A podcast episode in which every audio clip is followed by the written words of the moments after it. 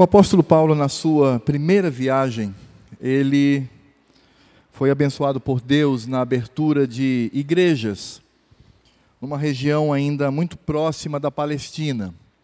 Ele não se aventurou muito nessa primeira viagem, ficando apenas mais ou menos em derredor de uma região que era conhecida como a, a região da Galácia, onde ali o apóstolo Paulo ele vai instaurar algumas igrejas, incluindo a igreja de Antioquia, Icônio, Listra e Derbe. Por isso, Galácia não é uma cidade, Galácia é uma região onde existem ali muitas cidades. E o apóstolo Paulo, então, ele usado por Deus, podemos ver isso em Atos, capítulo 13 e capítulo 14, para termos uma ideia de como o Senhor Deus utilizou o seu servo na abertura destas igrejas. Uma igreja que surgiu no meio do paganismo, uma igreja que surgiu no meio de pessoas que desonravam ao Senhor pela idolatria, desonravam ao Senhor por não conhecê-lo e, portanto, o Senhor Deus planta ali no meio daquela região igrejas algumas igrejas que glorificam o seu santo nome e o Senhor Deus utilizou Paulo para isso. E é interessante que Paulo, ao sair, ele percebe que aquela igreja começa a sofrer ataques. Mas, ao contrário de Éfeso, por exemplo, quando em Éfeso há um ataque das religiões estranhas, das religiões idólatras, quando a igreja ela começa a absorver os costumes, as práticas religiosas pagãs, inserindo-as dentro da igreja, sobretudo no culto. Nós vamos perceber que o ataque contra esta região não se dá por religiões mundanas, mas se dá por pessoas que se diziam crentes. Por isto, o ataque que esta igreja ou estas igrejas sofrem é o ataque daquele que nós hoje conhecemos como judaizantes. Os judaizantes eram pessoas que se diziam convertidas ao Senhor, mas elas diziam que a salvação ela não era suficiente em Cristo. Elas diziam que a salvação não era suficiente na graça do Senhor expressa na cruz do Calvário, mas eles diziam que a salvação ela também acontecia pelo cumprimento das leis do Velho Testamento. E não apenas isto, mas estes que se diziam crentes, eles também afirmavam que os crentes gentios, eles deveriam fisicamente e nas suas práticas se tornar um judeu. Então o que eles diziam era mais ou menos o seguinte: não há como ser salvo se você primeiro não se transformar num judeu se comportar como um judeu, porque somente assim nós podemos perceber claramente a salvação de Cristo. E estas pessoas, então, quando se infiltraram na igreja, para, trazendo esses ensinos estranhos, dizendo que eles deveriam, por exemplo, praticar a circuncisão, que eles deveriam observar as festas e as datas judaicas, que elas deveriam, por exemplo, é, agir conforme todo o ritual do Velho Testamento, as leis ritualísticas, as chamadas leis cerimoniais. Essas pessoas não tinham a percepção de que estas leis, as leis cerimoniais e as leis civis, elas haviam se encerrado em Cristo. Porque estas leis no Velho Testamento, como apenas para exemplo, há alguns quando eu falo sobre leis cerimoniais, eu estou falando, por exemplo, do sacrifício dos animais, quando colocavam os animais sobre o altar e imolavam. Eu também me refiro às festas, como a festa dos tabernáculos e a festa da peregrinação, da colheita, essas festas que eram realizadas no Velho Testamento. Sabemos que estas festas litúrgicas, elas apontavam para Cristo. Por isso, quando Cristo vem, então aí temos o rompimento dessas práticas. Mas esses judaizantes diziam: não, nós temos que preservar essas práticas, temos que preservar essas festas. E é interessante porque nós vamos descobrir que hoje nós vivemos uma época muito semelhante. Aliás, não somente hoje, mas ao longo da história, podemos perceber que a igreja, ela possui esse fascínio. Quando nós olhamos, por exemplo, para a Idade Média, nós vamos perceber que a igreja dita cristã, ela vai é, é, é, é, oscilar entre as práticas religiosas pagãs, e aí temos as imagens, temos a adoração de Maria, temos uma série de inserções na igreja que são paganizadas, quando a igreja é paganizada na sua prática, quando o culto, que deve ser simples, sem nenhum cerimonialismo, agora dá lugar à presença de um sacerdote, quando o Novo Testamento diz que todos os crentes são sacerdotes. Não há mais um, um sumo sacerdote que é Cristo, e todos os crentes, homens e mulheres, são sacerdotes e sacerdotisas diante do Senhor, mas a igreja na Idade Média, ela cria a figura do sacerdote, com todo aquele aparato, aquelas roupas esquisitas, coloridas, cheio de incenso, cheio de imagens, cheio de tantas práticas que são estranhas. E ao mesmo tempo volta ao passado, tanto que essa igreja na Idade Média, ela vai dizer que não se deve cultuar, mas se deve fazer o sacrifício missal, ou de onde vem a palavra missa. Então, a, toda, toda a reunião, toda a missa, ou todo o sacrifício missal, eles tinham ali a ara, e aí então eles tinham o pão na presença da hóstia, que se transformava literalmente em Cristo, e eles então realizavam ali o sacrifício. Era um sacrifício de Cristo. Cada reunião missal era a proposta de que Cristo estava sendo sacrificado naquele momento. É por isto que para esta igreja é, paganizada, esta igreja da Idade Média, era muito importante, por exemplo, retirar as pessoas de um ambiente de sofrimento e colocá-las no céu após a morte, a partir das missas, quando cada missa Cristo era sacrificado sobre o altar. Hoje nós temos a invasão disto nas igrejas ditas evangélicas. Nós temos igrejas que se dizem ah, ah, ah, herdeiras do movimento reformado, do movimento ah, protestante, mas que utilizam essas práticas quando também esses pastores eles começam a usar indumentária, deixam a sua barba crescer, eles mostram ali a, a arca, uma réplica da arca da aliança. Eles colocam, por exemplo, o menorá à vista de todos. Menorá é aquele candelabro de sete pontas. Então eles colocam isto para que as pessoas vejam e voltando para estas práticas do passado, essas práticas do Velho Testamento, quando elas é, sob a, a, a desculpa de substituir festas que as igrejas observam no Novo Testamento, eles começam a substituir essas festas por outras do Velho Testamento. Portanto, isto é um problema que a igreja sofre ao longo da história. A, a igreja, ela sofre dois tipos de ataques nesse sentido. O ataque do paganismo, o ataque das práticas pagãs que querem transformar, desfigurar a igreja, suas práticas, a sua fé, o seu culto, a sua devoção, e ao mesmo tempo, pessoas que querem voltar ao passado no sentido do Velho Testamento, trazer novamente as práticas do Velho Testamento, dizendo que, como crentes, devemos observá-las.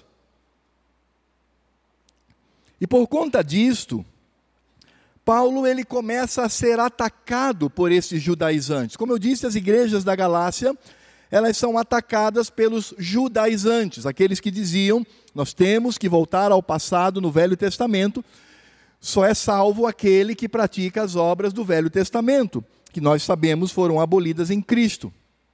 Então, nesse sentido, nós percebemos que estes judaizantes que atacavam a igreja, eles também queriam descredenciar Paulo. Eles diziam: por que vocês agora só querem viver pela fé, estar debaixo da graça do Senhor, sem estes rituais do passado, sem estas práticas? E certamente a resposta daqueles crentes é, deveria ser algo como: não, porque o apóstolo Paulo nos ensinou assim. Ele veio, ele plantou a igreja e nos orientou a vivermos pela graça, a termos um culto simplificado, sem aparatos, sem, sem coisas portentosas, mas algo extremamente simples. Aliás, no Novo Testamento eles tinham uma bênção muito grande, porque eles realizavam os cultos nas casas, não tinha nem esse aparato que nós temos aqui. Nas casas, eles se reuniam na sala e ali cultuavam ao Senhor de forma simples, para que Cristo brilhasse.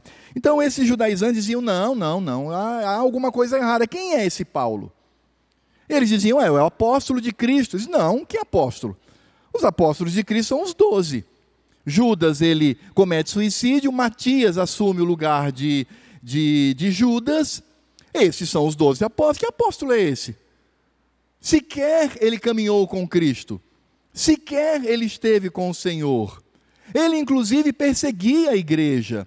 Ele não só não andou com Cristo, ele não era amigo de Cristo, como ele perseguiu a igreja. Aí, agora que ele se converte, ele se intitula apóstolo. E, como apóstolo, ele quer agora dizer a vocês que o que nós estamos dizendo aqui é errado. Eles diziam: não, Paulo não tem valor nenhum.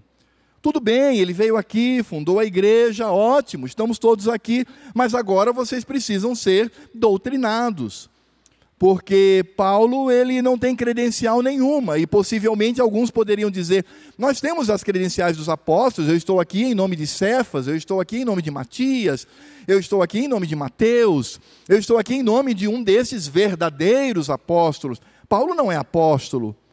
Paulo não é nada. Paulo é um crente, é um ex-fariseu e agora fica inventando essas coisas, dizendo que nós não devemos mais observar as coisas do passado do Velho Testamento. E meus irmãos, Paulo toma conhecimento disto. E certamente o apóstolo fica com o seu coração é, espremido, fica com o seu coração apertado por causa disso, porque ele diz: a igreja que o Senhor me usou para plantar, agora está sendo atacado por esses legalistas, esses judaizantes.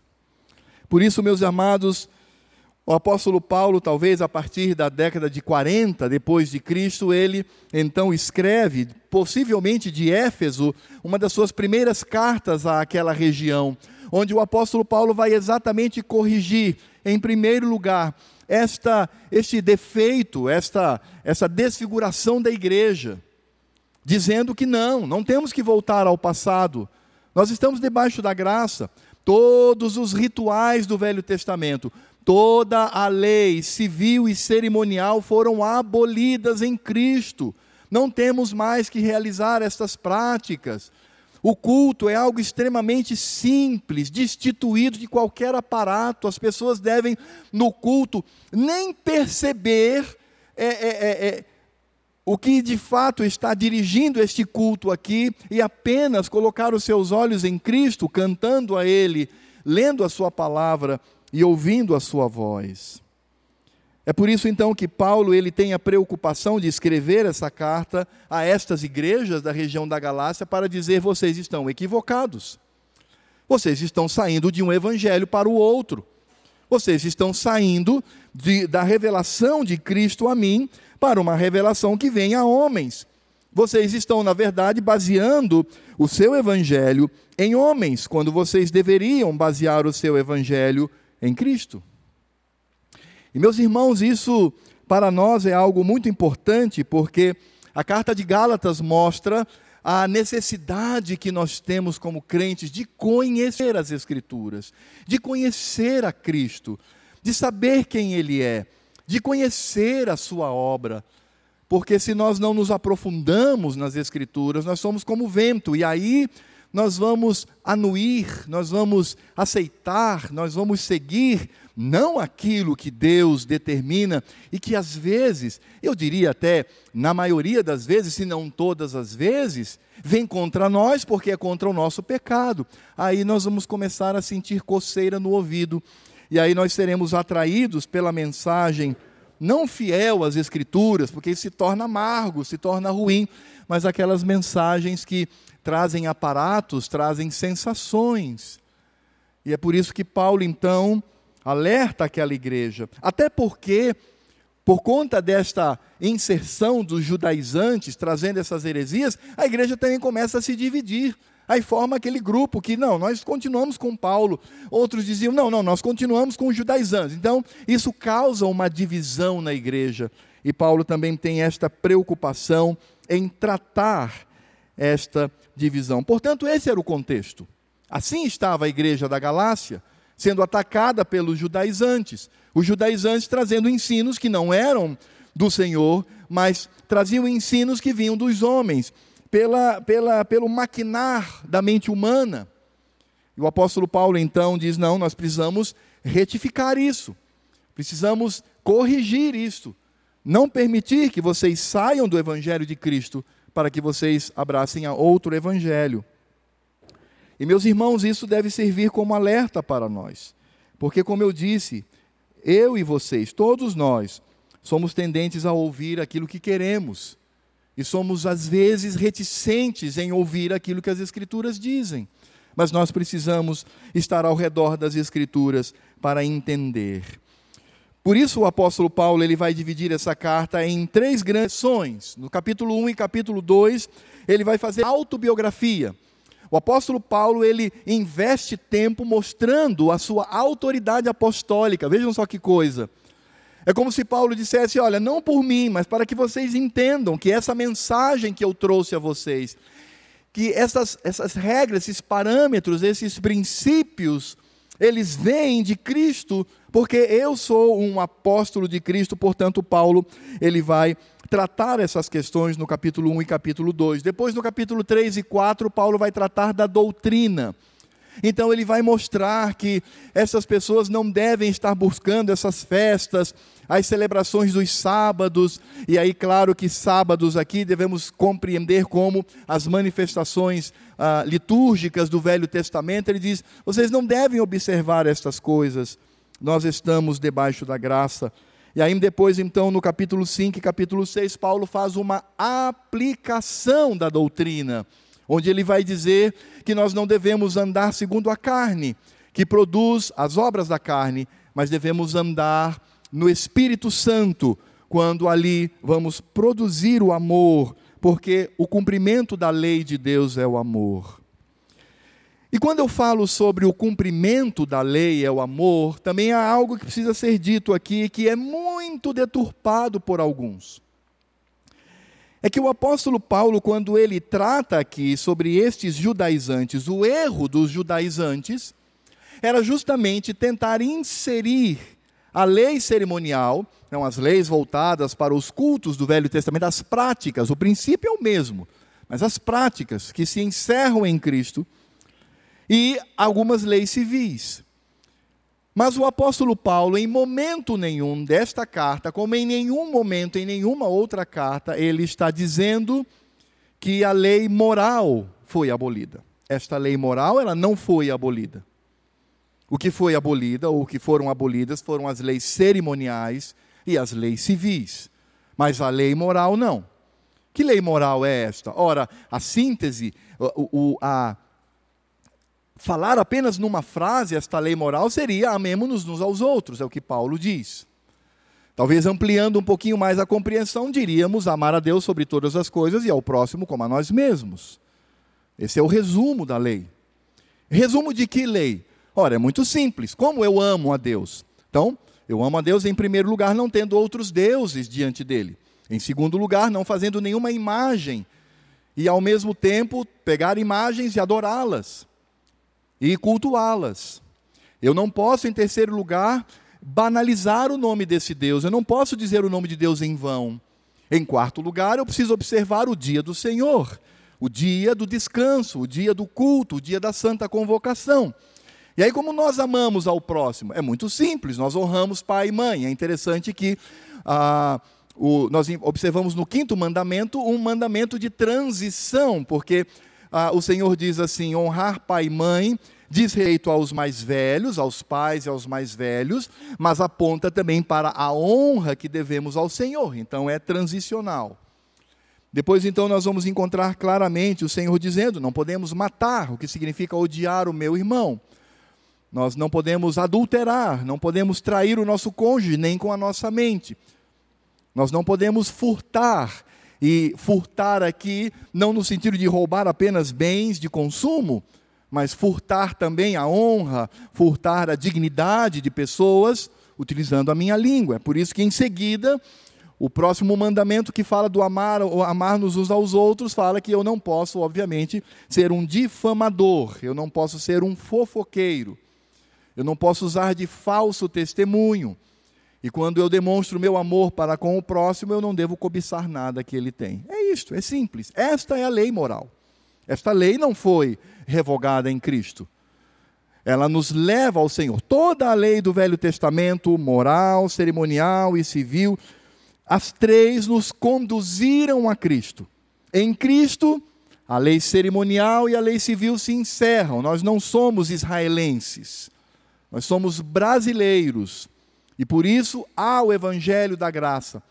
E nós somos salvos para amar a Deus acima de todas as coisas, e eu já apresentei para os irmãos as quatro maneiras como as Escrituras mostram, e amar ao próximo, eu já mostrei aos irmãos como nós amamos ao próximo, nas, nos seis itens da lei do Senhor. Então é exatamente isso que Paulo está tratando no livro de Gálatas.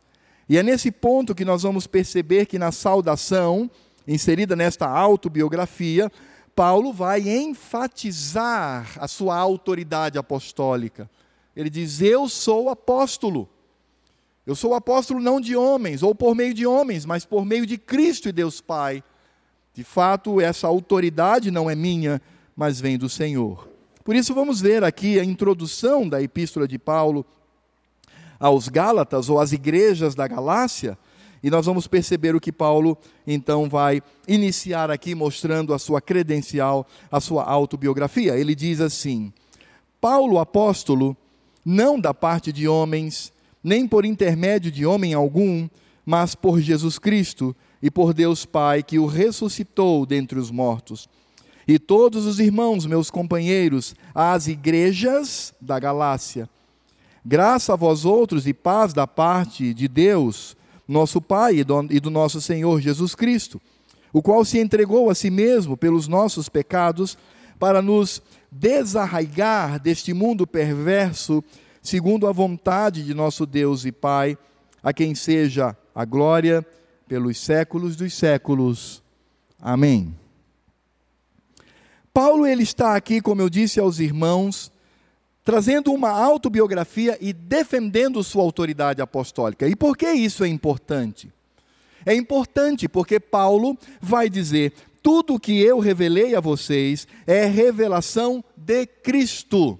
A minha palavra é a palavra de Cristo.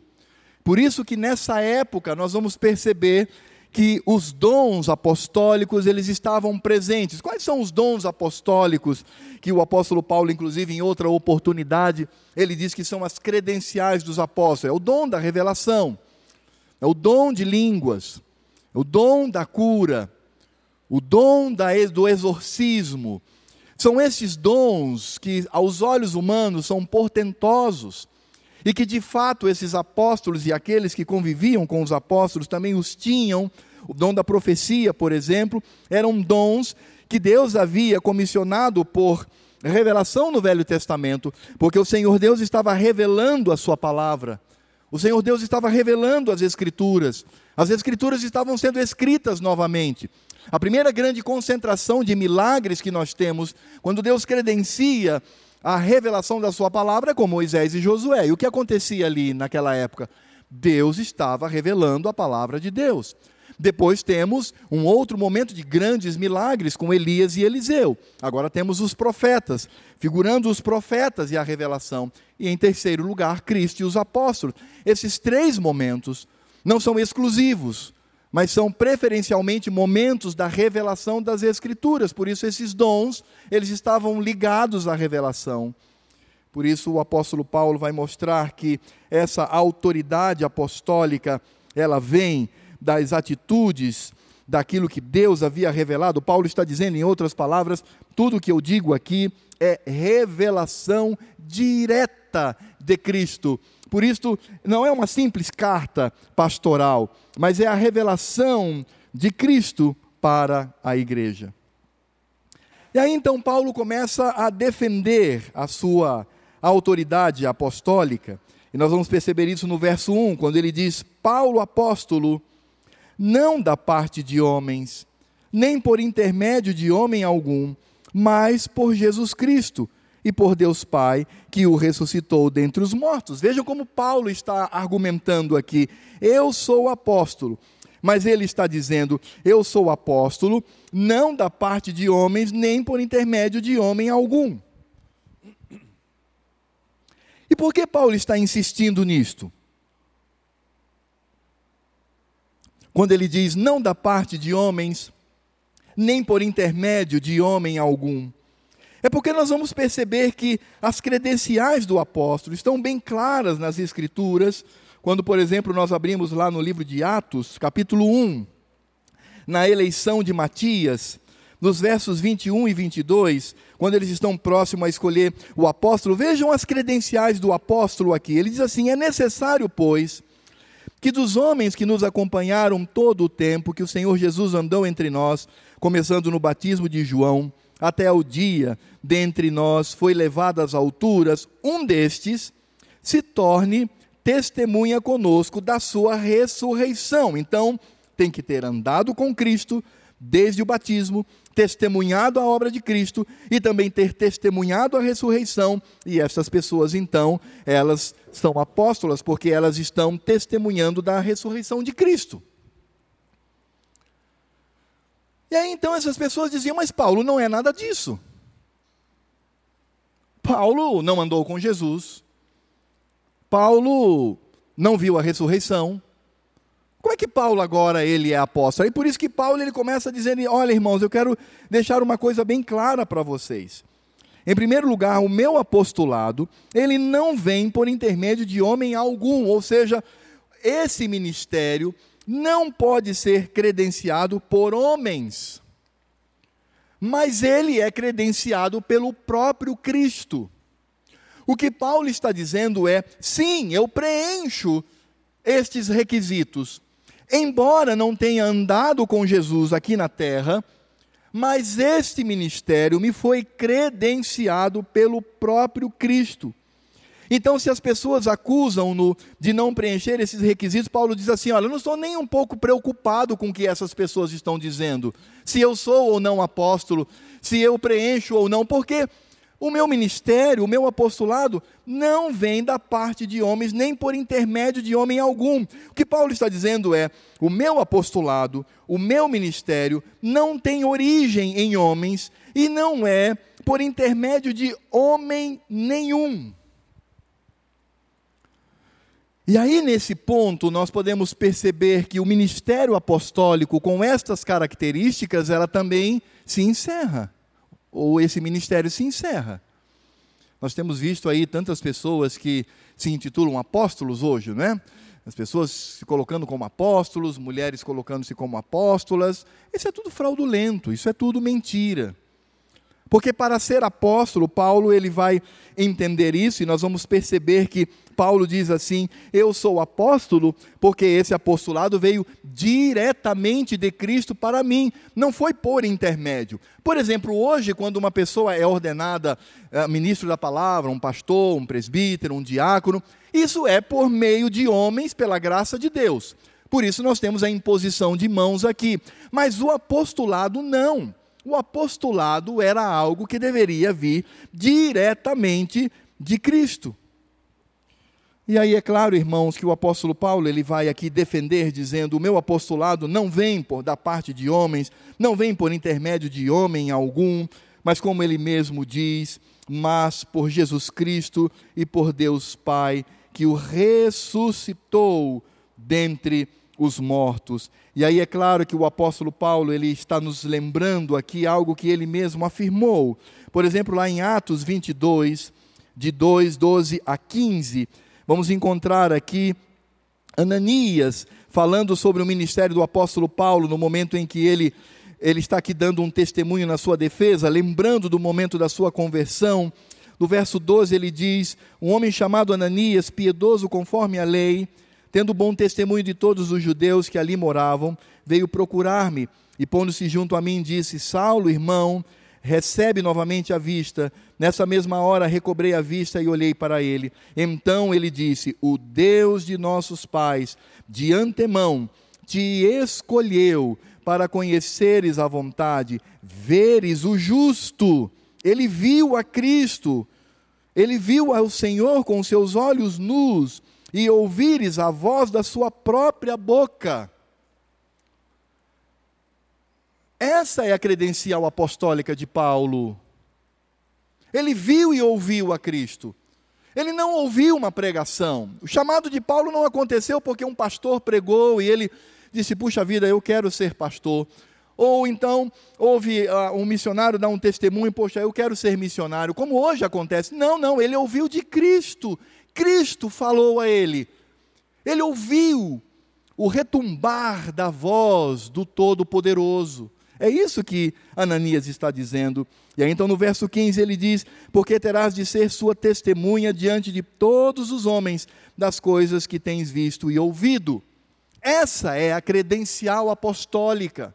O apóstolo só é apóstolo quando ele vê a Cristo e ouve a sua voz para exercer este ministério. O próprio apóstolo Paulo, ele vai nos mostrar isto lá em 1 Coríntios capítulo 15. E ele vai ali na defesa da ressurreição de Cristo inserir o seu próprio testemunho. A partir do verso 3 até o verso 11 do capítulo 15, Paulo diz assim: Antes de tudo, vos entreguei o que também recebi, que Cristo morreu pelos nossos pecados, segundo as Escrituras, e que foi sepultado e ressuscitou ao terceiro dia, segundo as Escrituras. Veja como ele enfatiza aqui as Escrituras, né? porque de fato são as Escrituras que revelam. E apareceu a Cefas e depois aos doze. Depois foi visto por mais de quinhentos irmãos de uma só vez, dos quais a maioria sobrevive até agora, porém alguns já dormem. Depois foi visto por Tiago, mais tarde por todos os apóstolos. E, afinal, e vejam que a construção da frase de Paulo é como se ele dissesse: e pela derradeira aparição, é isso que Paulo está dizendo, pela derradeira aparição, em termos de aparecer para alguém que ainda não o tinha visto, ele diz: e afinal, depois de todos, foi visto também por mim, como por um nascido fora de tempo, porque eu sou o menor dos apóstolos, que mesmo não sou digno de ser chamado apóstolo, pois persegui a igreja de Deus, mas pela graça de Deus sou o que sou, e a sua graça que me foi concedida não se tornou vã. Antes trabalhei muito mais do que todos eles, todavia não eu, mas a graça de Deus comigo. Portanto, seja eu ou sejam eles, assim pregamos e assim crestes. É exatamente o que Paulo está dizendo. Eu vi a Cristo. Eu ouvi a sua voz não fui eu quem escolheu ser apóstolo, mas Cristo me escolheu para ser apóstolo. E é por isso, irmãos, que nesse sentido nós podemos perceber que o apostolado, é, é, esse ministério apostólico, é algo muito sério. Embora essas pessoas banalizem, dizendo, ah, o apóstolo fulano de tal, a apóstola fulana de tal, isso é banalizar, porque essas pessoas não viram a Cristo nem por sonho, nem por visão, nem por uma aparição, não viram. Porque o último a ver Cristo, que ainda não havia visto e que viu a Cristo, foi Paulo, ninguém mais viu. Nós olhamos para a história da igreja e nós vamos perceber algumas mentiras com relação a isso, dizendo que homens e mulheres viram a Cristo na Idade Média e se tornaram santos. Isso é mentira. Ou quando hoje algumas pessoas dizem, ah, eu sonhei e apareceu Jesus. Isso é mentira. O sonho foi fabricado pela mente dela. Lá no, nas mídias ah, sociais, na internet, há um frenesi dizendo: muçulmanos estão se convertendo porque estão sonhando com Jesus. Isso é mentira, irmãos. Isso é mentira. É mentira por dois motivos muito simples. A fé vem pelo ouvir. E o ouvir o quê? a palavra de Deus. Então pronto, então, só esse texto já mostra que essas, essa divulgação ela é mentirosa. Mas ao mesmo tempo, nós estamos tratando aqui de algo muito sério, que é ver a Cristo, ou por sonho, ou por uh, visão, ou por... ninguém nunca viu. E ninguém pode ver neste corpo que nós temos. Se o Senhor não tiver misericórdia, é assim, porque Cristo, ele é Deus. Cristo é o Todo-Poderoso. Cristo é aquele que veio com uma natureza humana, ele foi um homem 100%, não tendo pecado. Então, como homem, ele era fraco, doente, tinha medo, ele se locomovia com dificuldades, mas Cristo também era 100% divino.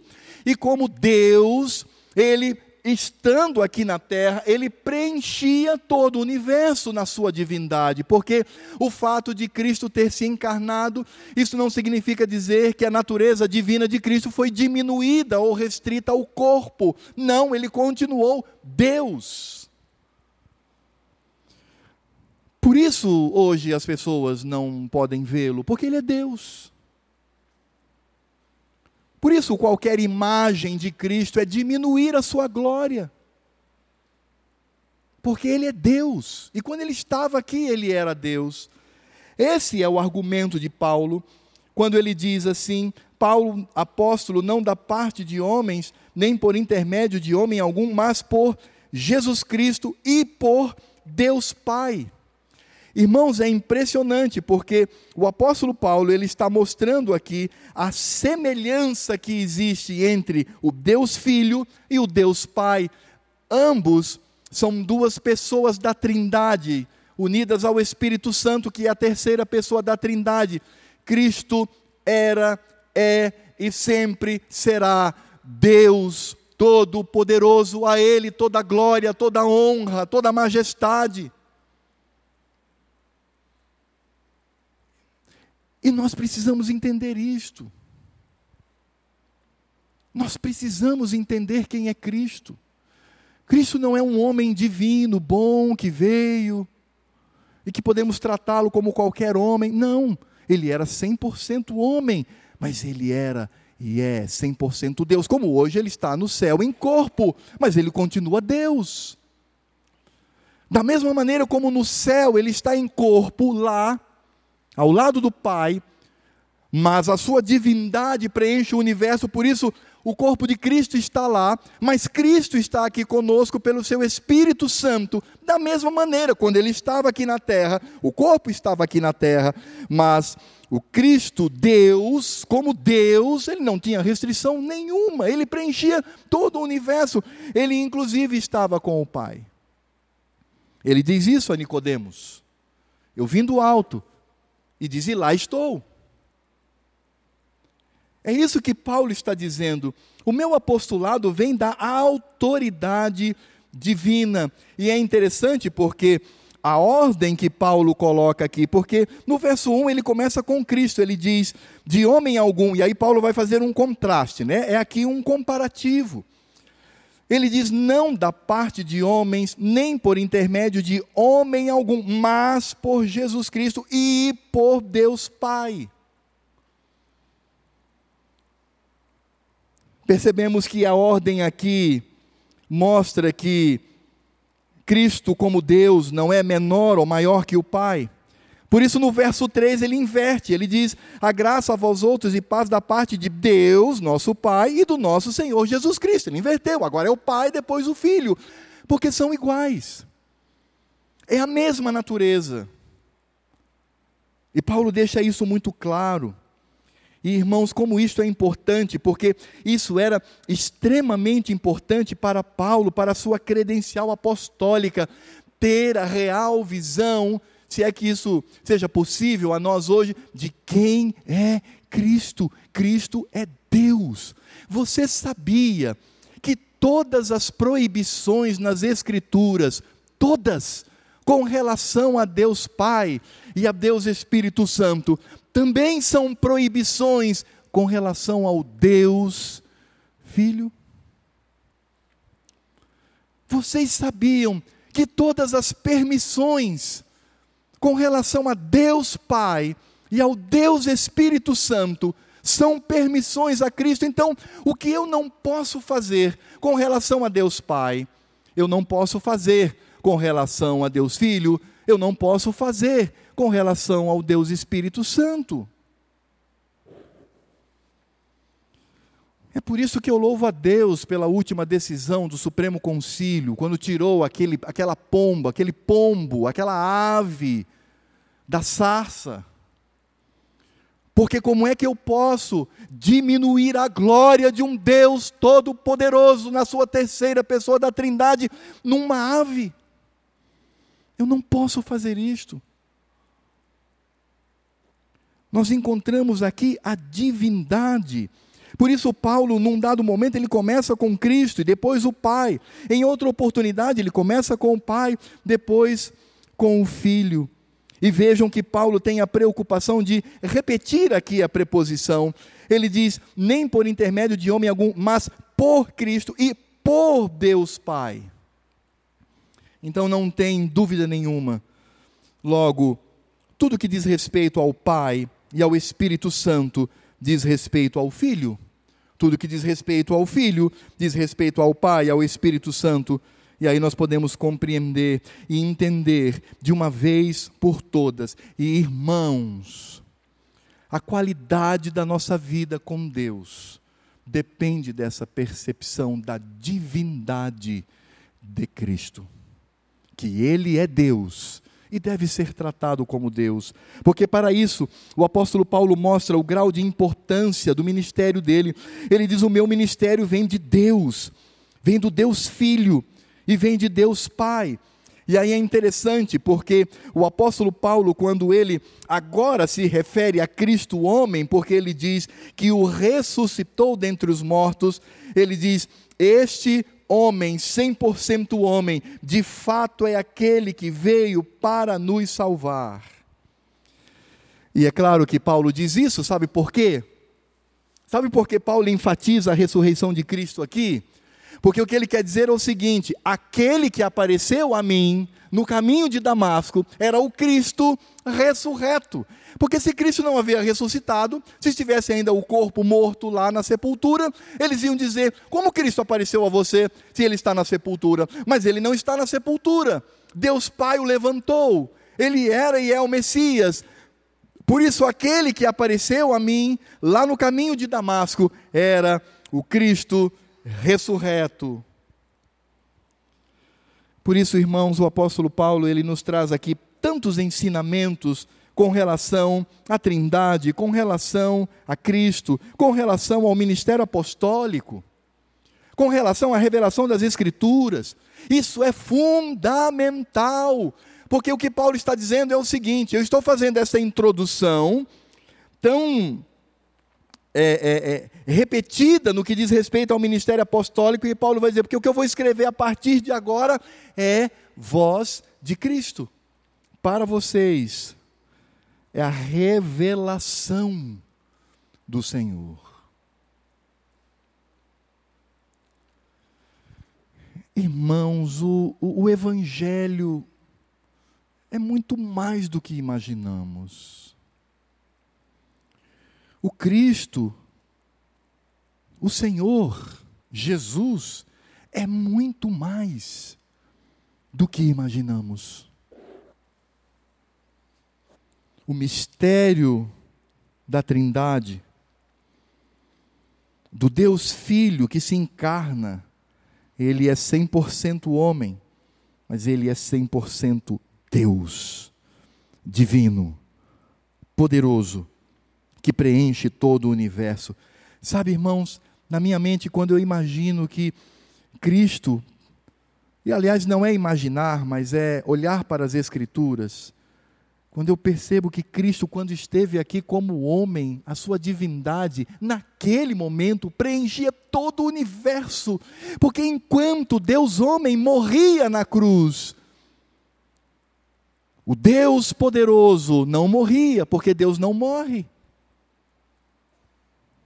Estes mistérios é que devem gerar em nós temor, temor diante do Senhor, quanto à sua divindade e quanto a este ministério concedido a Paulo.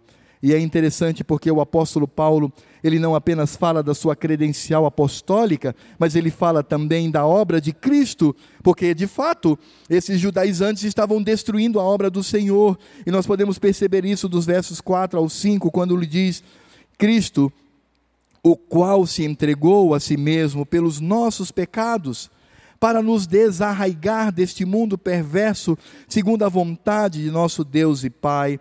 E aí ele encerra com uma doxologia dizendo: A quem seja a glória pelos séculos dos séculos.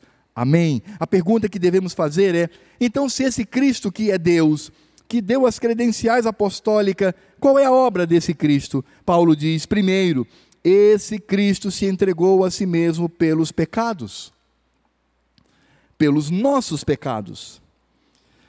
E vejam que Paulo não diz assim, o qual se entregou pelos pecados de todos no mundo, mas ele diz assim, pelos nossos pecados, e ele está escrevendo para uma igreja. Eu não tenho dúvida nenhuma de que aqui nós temos a doutrina da expiação limitada, que diz que nenhuma gota de sangue de Cristo foi derramada em vão. Porque todo o sangue de Cristo derramado na cruz do Calvário foram, foi derramado para os eleitos de Deus, para aquele a quem o Senhor escolheu.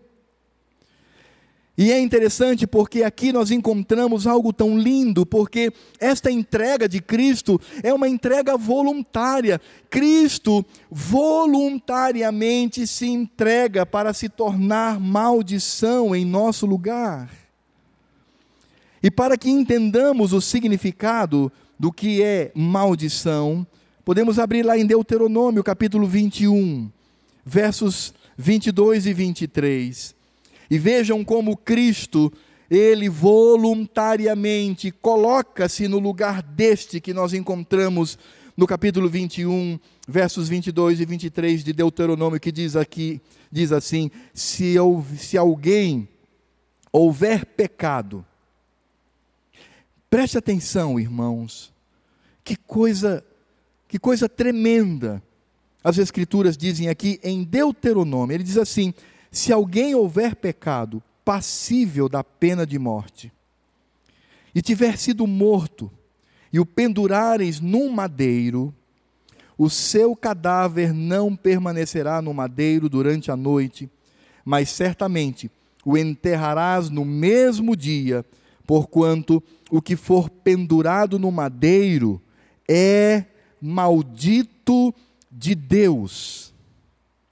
Assim, não contaminarás a terra que o Senhor teu Deus te dá em herança. O que for pendurado no madeiro é maldito de Deus. E Cristo, voluntariamente, por amor a você, por amor a mim, ele morre no madeiro. Ele se torna maldição. Porque, meus irmãos, Deus é justo. Deus não é, Deus é bom, mas Deus não é bonzinho. Deus é justo. E Deus diz claramente na Sua palavra: sem derramamento de sangue não há remissão de pecados. Se o homem pecou para a morte, ele deve morrer. E o Senhor Deus não iria criar atalhos com relação a esta ordem e este juízo. Mas Deus, na sua graça, na sua misericórdia, antes da fundação do mundo, Ele escolhe para si um povo que é instaurado lá em Gênesis capítulo 3, verso 15. E ali são denominados como descendentes da mulher e descendentes da cobra, ou da serpente, ou de Satanás. O Senhor Deus estabelece um povo para si, mas Deus não poderia agir bonzinho, com aquela graça barateada, dizer: não, tudo bem, eu aceito. Não, não. Quando se trata de pecado, é a ira de Deus. Quando se trata de pecado, é a cólera de Deus. E é exatamente nesse contexto que Cristo voluntariamente diz: por amor ao José, a Maria, ao Pedro, por, por amor a todos aqueles que foram eleitos pelo Pai, eu voluntariamente me torno maldição para receber sobre mim toda a cólera de Deus, para que sejam salvos. Por isso eu eu tenho muita dificuldade quando as pessoas enfatizam muito de salvação é de graça. Como de graça? Como de graça?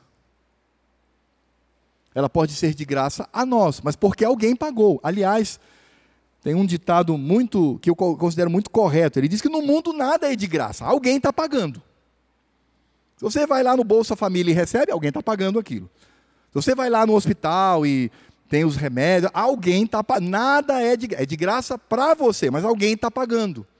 Quando eu digo que a salvação é de graça, é porque, de fato, eu não posso dar nada de mim para ela, mas houve alguém que pagou, e pagou um preço muito caro.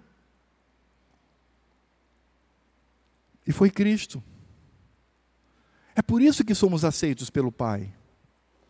É por isso que estamos seguros porque ele entregou-se a si mesmo como esse ato de, vo, de voluntariedade, esse ato em que ele de si mesmo. É isso que Paulo está dizendo, o qual se entregou a si mesmo pelos nossos pecados. E aí diz: para quê?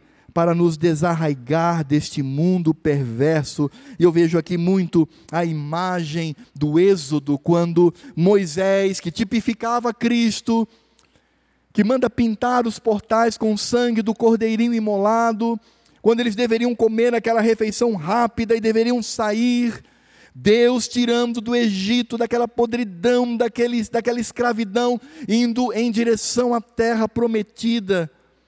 É essa linguagem que Paulo utiliza. Cristo nos tirou deste mundo mal e nos coloca em peregrinação. E é interessante porque, assim como Cristo na peregrinação no Velho Testamento estava presente numa rocha e numa nuvem, como diz Paulo, estava presente com eles, ele está presente conosco. Ele está presente conosco pelo seu Espírito Santo que em nós habita. É por isso que crente não perde salvação. Isso é outra doutrina do diabo. Gente que fala que crente perde a salvação é, é uma coisa tão inusitada, tão, tão confusa, tão sem sentido. Porque de fato, nós percebemos a perseverança dos santos, a doutrina da perseverança dos santos, em que nenhum crente eleito de Deus vai perder a salvação. Você não tem que ter medo disso. Crente, você não tem que ter medo de perder a sua salvação, porque você não vai perder a sua salvação. Não adianta, Deus sempre vai trazê-lo para si. Essa é a segurança que nós temos. Nós vamos um dia fechar os nossos olhos e abri-los de imediato e contemplar as maravilhas do Senhor, olhar para Cristo com os nossos olhos nus e estar com Ele por toda a eternidade. Nós estamos em marcha para Jerusalém celeste, e nada, nada nesse mundo, nem altura, nem profundidade, nem espíritos, nem anjos, nem nada pode nos tirar. Essa é a confiança, isto é evangelho. Por isso, quando diz que fomos retirados desse mundo perverso, desse mundo mau, foi Cristo quem nos tirou, e aquele que inicia esta obra, tirando-nos deste mundo mal, há de nos conduzir para Jerusalém celeste. E não há nada que possa retirar isto. Nada. Por isso estamos seguros. O crente não deve, não deve viver com medo. Eu me lembro que no passado as pessoas diziam assim: Olha, se Cristo vier essa madrugada, como você estará? E eu lembro que na época eu era adolescente, ficava morrendo de medo. Pois é, eu tenho que estar orando, eu tenho que estar, porque senão.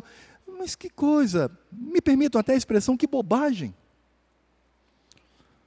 Por isso eu lembro de um velho professor do seminário de Campinas, quando perguntaram para ele: Professor, se o senhor soubesse, se o senhor fosse o único na, na, terra que soubesse que Cristo viria essa madrugada, o que o senhor faria agora? Ele falou: é, Eu acho que eu plantaria uma árvore. É continuar vivendo até a vinda do Senhor. Porque não depende de mim. Você não vai ficar quando Cristo vier.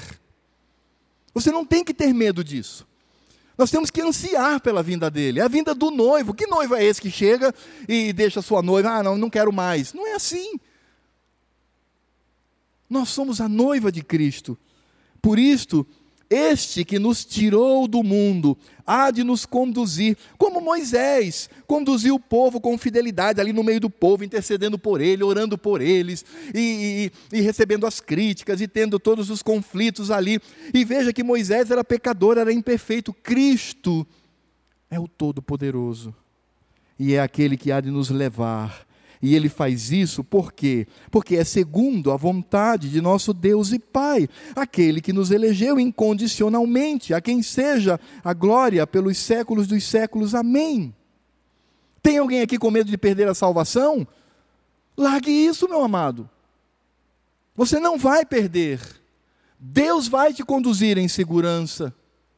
Há alguém aqui que acha que a sua vida cristã depende unicamente do que você deve fazer, do que você deve deixar de fazer. Pare com isso, irmão. Não chegue às raias do legalismo. É o Cristo quem te conduz pela vontade do Pai. Por isso podemos cantar e nos alegrar, porque apesar dos meus pecados, todos são perdoados por Cristo na cruz, e Ele há de me levar para a glória em segurança. É por isso que Paulo ele encerra dizendo: A quem seja a glória pelos séculos dos séculos. Amém. E aí nós poderíamos pensar quais são as aplicações desta palavra de Paulo para a minha vida. São três. A primeira, precisamos entender o significado da autoridade apostólica exclusiva para aqueles homens que receberam a revelação das Escrituras. Não há mais apóstolos hoje. Não há. Isso é fraudulento. Somente aqueles que foram credenciados pelo Senhor, precisamos estar seguros nisto. A segunda lição que nós devemos retirar disso que Paulo nos mostra é a visão que devemos ter da Trindade. Qual é a minha visão de Deus Pai, do Deus Filho e do Deus Espírito Santo? Lembrando que todas as os, os impedimentos e todas as tudo aquilo que é permitido com relação ao nosso relacionamento com Deus diz respeito não só ao Pai, mas ao Filho e ao Espírito Santo. Isso nos dá uma tranquilidade, porque Cristo é Deus e Ele é quem nos conduz. E nós precisamos aplicar a nossa vida à alegria da salvação sair daqui seguros de que somos salvos por aquele que nos tirou do mundo e há de nos levar para o céu. Porque pela graça sois salvos mediante a fé. E esta fé, sequer esta fé vem de vós, é dom de Deus, não de obras para que ninguém se glorie, pois somos feitura dele, criado em Cristo Jesus para as boas obras, para uma vida de santificação, as quais Deus preparou para que andássemos nela, de antemão temos que sair daqui com esse testemunho de Paulo seguros de que estamos nos braços do Pai e que seguros chegaremos na mansão celeste. Que sejamos abençoados por isto, tendo esta visão clara das Escrituras, no que diz respeito à nossa vida com Cristo, com a mesma certeza que Paulo tinha com relação ao ministério apostólico. Vamos orar? Senhor Deus e Pai, nós te louvamos e te agradecemos pela tua palavra. Te louvamos, ó Deus, pela segurança que temos, por esta obra, por este evangelho, pela obra de Cristo em nós, aquele que nos retirou do mundo e nos coloca em segurança nele, andando em seus braços para a mansão celeste. Senhor, este mundo é cheio de tanta turbulência, de tantos problemas mas estamos firmes na rocha. A nossa casa não foi construída na areia, foi construída na rocha, que é Cristo, que é seguro. Que venham as tempestades, que venham os ventos, que venham tudo aquilo que, na tentativa de nos desestabilizar, tentam nos destruir, mas nada nos abala, porque nós estamos em Cristo Jesus, estamos seguros nele. Ó Senhor, prepara também o nosso coração para a instrução que receberemos do apóstolo Paulo na sua epístola às igrejas da Galácia, para que saibamos que Cristo basta, que Cristo é o bastante, não há mais necessidade de nenhum ritual estranho, porque Cristo é aquele que nos basta. E que tenhamos, ó Deus, este sentimento no nosso coração, para a tua honra e glória. E por isso, nós pedimos para que a graça do Senhor Jesus, o amor de Deus Pai, a comunhão, a consolação, a capacitação, a disciplina, o consolo do Espírito Santo, que é o Espírito de Cristo, estejam sobre a minha vida, sobre a vida dos meus irmãos e sobre a vida de toda a igreja de Cristo, que se reúne ou se reuniu hoje, no dia do Senhor, celebrando a ressurreição do Senhor da nossa vida, agora e para todos sempre. Amém.